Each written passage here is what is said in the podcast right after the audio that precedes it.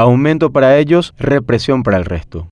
Creen que los cargos que tienen son porque son guapitos, porque tienen la pared llena de títulos, pero los que llegan a los cargos llegan gracias al Partido Colorado y eso es lo que vamos a votar el 30 de abril, decía el 3 de abril de este año el ahora presidente de la República, Santiago Peña, y fiel a su línea, los profesionales que fueron desvinculados de Itaipú fueron reprimidos, mientras que los legisladores y ministros, fieles al líder Colorado, reciben aumentazos de salarios, entre ellos Hernán Rivas, justamente quien hoy en día es cuestionado por la legalidad de su título universitario. Ya en campaña electoral, el entonces presidenciable Santiago Peña advertía cuál iba a ser la línea del gobierno con esta frase, en la que desmeritó los estudios de jóvenes que buscan arduamente un puesto laboral acorde a su capacidad, priorizando a los correligionarios para los cargos importantes. Lo más controversial del presidente Santiago Peña fue que en el mismo día en que los jóvenes profesionales que ganaron un concurso y posteriormente fueron desvinculados de Teipú eran reprimidos frente a Ambrú Villaroga, también argumentaba el aumentazo a los parlamentarios. Lo más aberrante del aumentazo es que los republicanos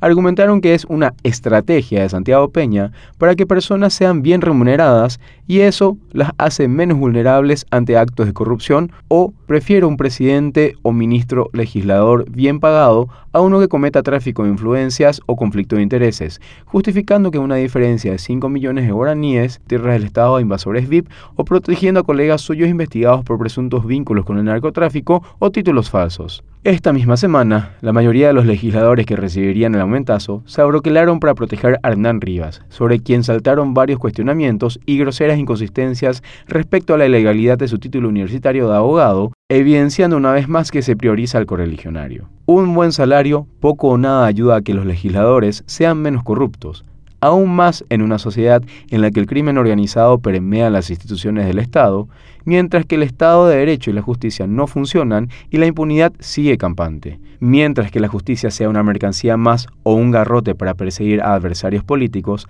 nada podemos esperar de Santiago Peña y los legisladores del Partido Colorado.